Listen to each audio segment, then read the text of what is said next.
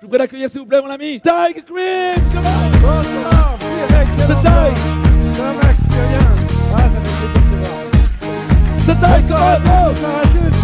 C'est. Avant voilà, de démarrer, je vais vous raconter mon histoire avec les hauts et les bas. Et vous allez voir que c'est c'est- la chance que j'ai eue, c'est vraiment la façon de voir la vie sans aucune barrière qui a fait en sorte que j'ai eu, en tout cas jusqu'à aujourd'hui, pas mal de réussite. Avant même de démarrer, j'aimerais vous parler euh, euh, d'où je viens. Parce que c'est ça qui a guidé toute ma vie. Mes parents ont fait un choix assez dingue de ne jamais me scolariser. Mais alors quand je vous dis jamais, c'est même pas une journée en maternelle. Je n'ai jamais été à l'école. Alors en plus, je, viens mère grecque, père algérien. Je suis né en Algérie. Je suis arrivé en France quand j'avais 5 ans. On n'avait pas d'argent, on n'avait pas donc aucun, j'ai aucun diplôme. Mais mes parents m'ont enseigné une façon de voir la vie justement sans aucune barrière. Et j'ai commencé le roller avec mon frère au pied de la Tour Eiffel. Et c'était ma passion ultime. Et donc j'ai dit à mes parents, non mais c'est vraiment ça que je veux faire. Alors je me suis entraîné comme un dingue à essayer de devenir champion de roller pour aller au bout de ce rêve. Heureusement, la mode du rollerblade, du roller en ligne a explosé en Europe. Et du jour au lendemain, je me suis retrouvé sponsorisé et à voyager partout dans le monde, à faire des compètes. Et donc j'ai été comme ça pendant près de 15 ans euh, euh, bah, champion du monde de sa discipline. Donc c'était super parce que je vivais avec mon sport, mais c'est un sport à risque et j'ai commencé à me casser les bras et les jambes tous les ans. Il y avait une année où malheureusement je me suis retrouvé à l'hôpital avec le ligament croisé du genou pété. Là mes sponsors ils m'ont dit je suis désolé si tu reviens pas au, top on va arrêter le contrat. Et, et je vivais que par les sponsors, vous voyez. Et donc je dis aux sponsors vous inquiétez pas je vais faire la rééducation pendant un an et je vais revenir au top un an après. Un an après j'arrive à revenir au top et malheureusement je me recasse l'autre jambe, les ligaments croisés à nouveau, et à nouveau grosse opération, à nouveau un an d'arrêt. Et du coup, les sponsors qui avaient quasiment arrêté le contrat la première année, la deuxième année, ils me disent bah, désolé, on arrête le contrat. J'ai le stress financier, en plus j'aide mes parents financièrement, donc je me dis, il faut vraiment que j'essaye de me réinventer. Et je me dis, j'ai une image pour les gamins, pourquoi je ne pourrais pas vendre mon image pour des gammes de papeterie pour les enfants? Donc j'appelle des sociétés comme Clairefontaine, comme Modeling, etc. Et je leur dis, voilà, je suis le champion du monde de roller, est-ce que vous voulez acheter mon image? Ils me disent, euh, ça ne nous intéresse pas, vous n'êtes pas connu, euh, si vous aviez été footballeur peut-être.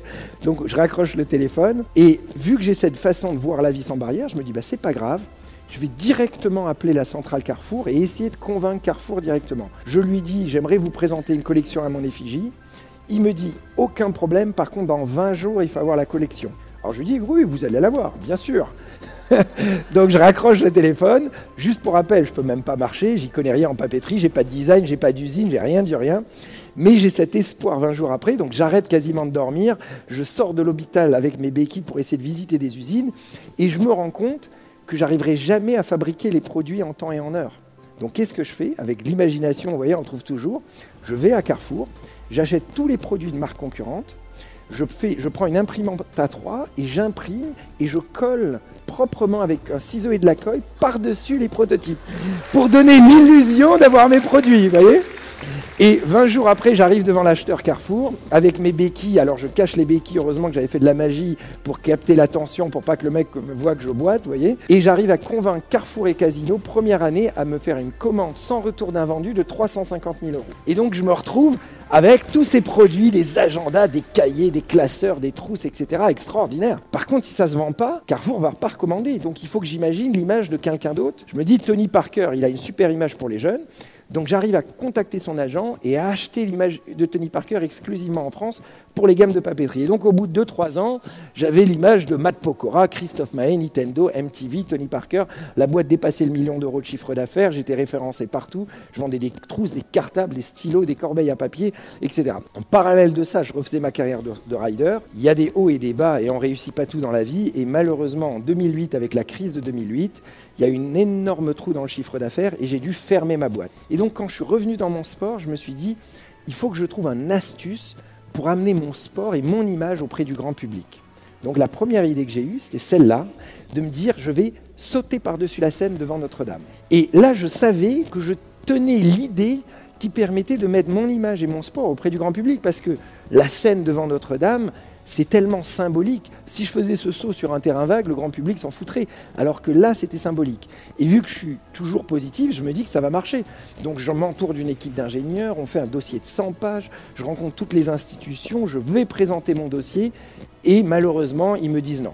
Mais quand ils me ferment la porte, moi, vous voyez, je rentre par la fenêtre avec une autre idée, je leur dis, peut-être à la Seine, c'est pas possible, il y a peut-être d'autres idées, d'autres lieux à Paris où je peux faire un record.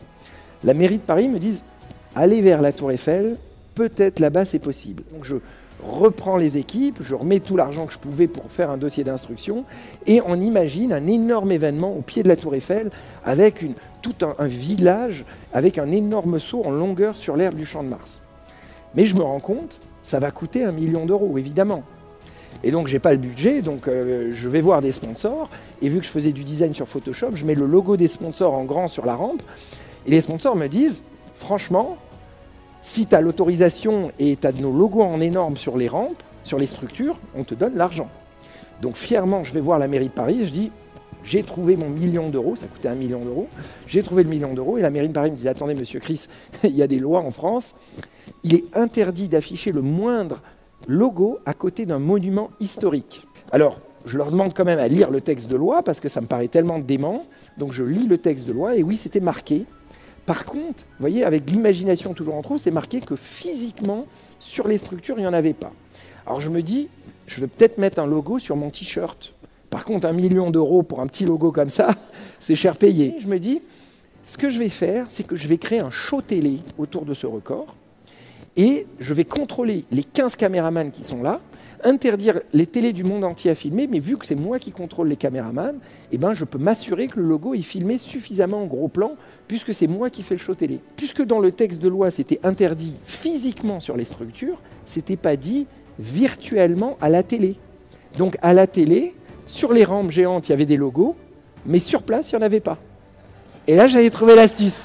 Vous voyez ce que je veux dire?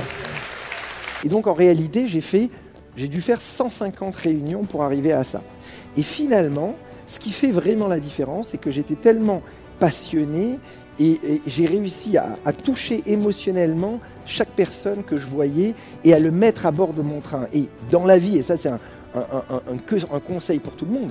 Dans la vie, quand vous voulez réaliser des choses incroyables et arriver à convaincre des gens, si vous arrivez à les embarquer à bord de votre train, et eh bien vous arrivez à obtenir d'eux des choses totalement presque irréel, parce que d'avoir le gouvernement français qui prête la tour Eiffel à un individu, surtout pour prendre un risque extrême, c'est même plus réel. Vous voyez ce que je veux dire? En quoi ça vous parle? À qui pourrait bénéficier cet épisode? Soyez certain de partager à minimum 3 personnes. C'était Max Fuccinini et rendez-vous dans un prochain épisode de mon podcast Leader.